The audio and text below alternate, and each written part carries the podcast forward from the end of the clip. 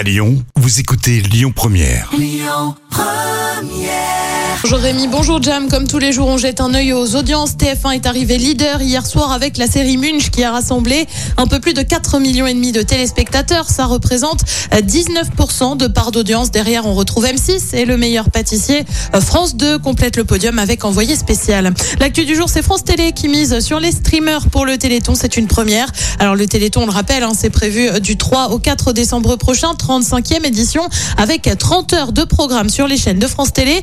On ignore encore qui sera présent, mais il y aura donc une émission dédiée, le Téléthon Gaming, avec une personnalité bien connue hein, sur les réseaux pour l'animation, puisque ce sera euh, Samuel Etienne. Une émission euh, probablement inspirée de The Event, cet événement caritatif avec des streamers qui a permis de récolter euh, 10 millions d'euros le week-end dernier. Et puis elle lance un magazine de déco. Valérie Damido se lance avec euh, Dami Déco. Bah ouais, elle s'est pas foulée pour le nom.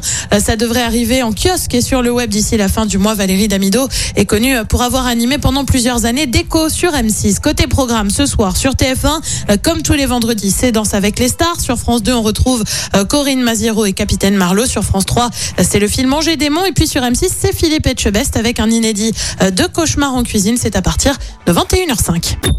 Écoutez votre radio Lyon Première en direct sur l'application Lyon Première, lyonpremière.fr et bien sûr à Lyon sur 90.2 FM et en DAB+.